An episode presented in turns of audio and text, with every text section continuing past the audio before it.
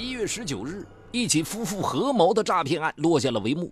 王伟鹏、黄迎春最终被人民法院以诈骗罪分别判处有期徒刑四年，并处罚金人民币四千元。听到这个判决结果，在法庭旁听席上的一位年逾花甲的老人情绪激动，他就是本案的利益被害人冯润生。拿到判决书之后，冯润生久久不能平静，想到攒了半辈子的近二十万元积蓄尽数被骗，冯润生悔恨不已。当初受骗的一幕幕场景浮现在眼前。敬请收听。本期的拍案故事：双黄夫妇。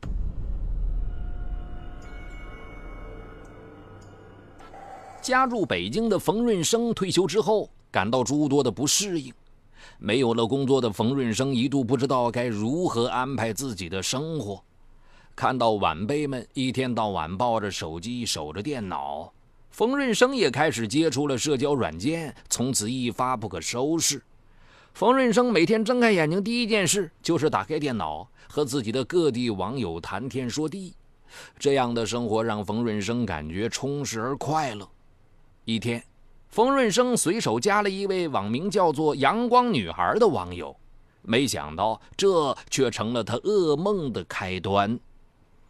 这位网友和冯润生聊得十分投机，不知不觉竟然聊了一整天。之后的一个月里，冯润生几乎每天都在和这位能给冯润生带来阳光的女孩聊天。通过聊天，冯润生得知这位网友是一位全职妈妈，一直在家照顾宝宝，平时没事时就喜欢上网聊天。冯润生觉得自己找到了一位知心朋友，因为只有这位阳光女孩才真正的理解和欣赏自己，也只有和她聊天的时光能让自己感到开心。自此，冯润生每天最大的心愿就是能够和阳光女孩聊天。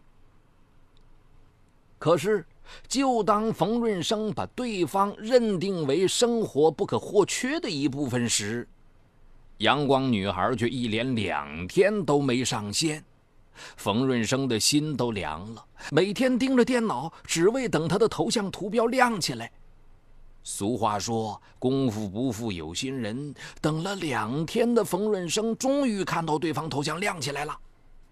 冯润生迫切地问了对方：“前两天怎么没上线？”阳光女孩说自己去借钱了，因为自己的信用卡还账期限到了，可是还差两千元。冯润生一听涉及钱财之事，顿时脑海里闪现了很多诈骗情景。他斩钉截铁地告诉对方，自己活了大半辈子了，不要费心思骗他了。这种小伎俩，自己怎么可能上当呢？让冯润生没想到的是，阳光女孩满是愤怒：“你这话太侮辱人了！何况我并没有提出向你借款之事。”之后，阳光女孩便下线了，任冯润生说什么，就是一句也不回复。对方越是这样，何润生越是感觉自己错怪了网友，心里越发懊恼。一夜的辗转反侧后，冯润生等到了对方的回应。对方说自己为了证明清白，要和冯润生见面详谈。到了约定地点，冯润生看到了现实中的阳光女孩，既年轻又知性。这一下子愣住了神儿，不知道如何表达自己对对方的喜爱。落座之后，冯润生为了缓解气氛，主动打开话匣子。通过交谈，冯润生知道坐在他对面的阳光女孩真名叫做黄迎春。在吃饭期间，黄迎春并没有再提自己信用卡还款的事情。最后，冯润生憋不住了，主动说起了信用卡的事。但是黄迎春对冯润生却说：“不用你管，省得你再怀疑我。”此时的冯润生完全被眼前这位年轻知性的女子迷住了，主动掏出了两千元，表示要帮她还款。再三推脱下，黄迎春收下了钱，同时表示一定会归还，并且坚持写下了欠条。自从两人见面之后。冯润生的心全部被黄迎春占据了，两人间的交流也密切起来。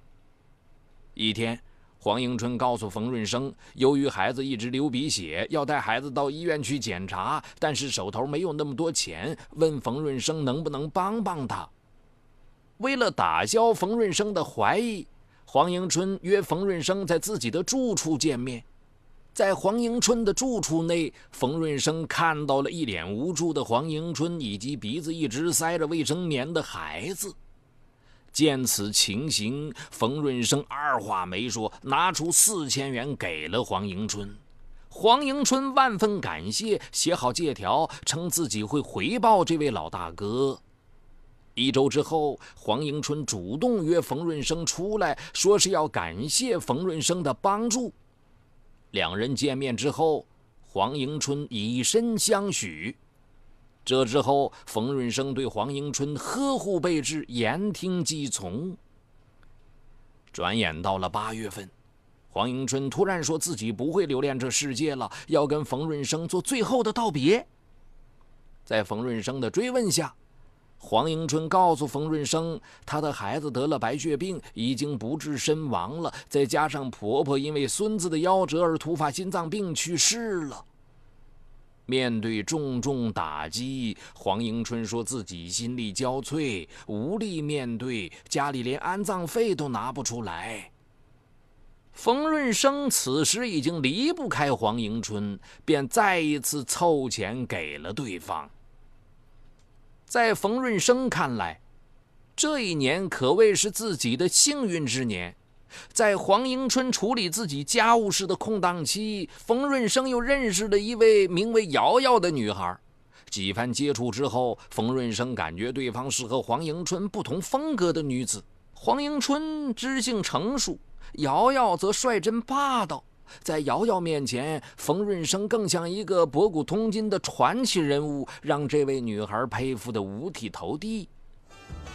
随着时间的推移，冯润生与瑶瑶的关系也慢慢的发生了微妙的变化。瑶瑶的崇拜之情逐渐转变为爱慕之意，冯润生也乐意接受这种转变。然而，冯润生对瑶瑶始终都有一丝畏惧。因为在聊天中，瑶瑶也有意无意说起过自己的男友必须对自己一心一意，否则就要鱼死网破。纸终究包不住火，瑶瑶还是知道了黄迎春的存在。冯润生最担心的事情还是发生了。有一天，黄迎春突然给冯润生打来电话，称瑶瑶砍伤了他和他的母亲。最让冯润生头疼的是，黄迎春在被砍伤之后，向自己的丈夫王伟鹏坦白了自己和冯润生之间的事情。王伟鹏愤愤不已地打电话给冯润生，称冯润生欺负了他的媳妇，会让冯润生付出血的代价。但是现在救人要紧，他先把这笔账先记着。他又说自己家里没有钱治疗，让冯润生赶紧准备十五万元救黄迎春和他的母亲。听了电话那头王伟鹏愤怒的嘶吼，冯润生一下子慌了神儿了。他不敢声张，赶紧按照王伟鹏的指示把钱汇了过去。然而，冯润生并非有钱人，他只是一个退休职工。在不到半年的时间里，冯润生已经花费了近二十万，这对于冯润生来说可是全部家当。巨额花销引起了冯润生家属的注意。家属找到了黄迎春本人，随之也揭开了骗局的真相。原来，黄迎春与王伟鹏确实是夫妻关系，两人还有一个四岁大的孩子。起初，两人过着自己油盐酱醋茶的平凡生活，小日子平淡，却也舒心快乐。后来，家喻拆迁，他们得到了一笔数额可观的补偿款，自此，夫妇二人过起了挥金如土的日子。夫妇二人每天出入高档场所，享受着灯红酒绿的生活。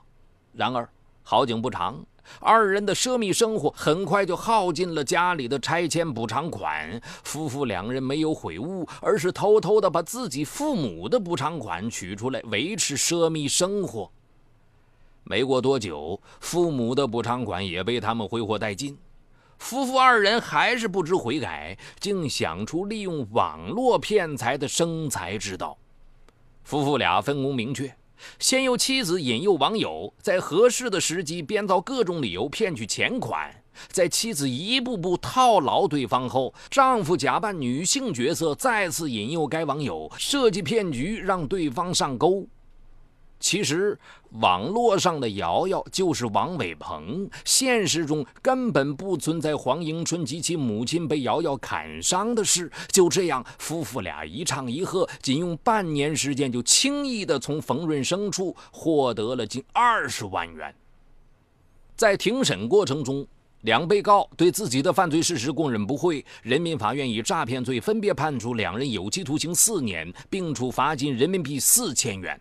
随着被告人的定罪处刑，案件也画上了句号。但是，关于本案的思考不该止步。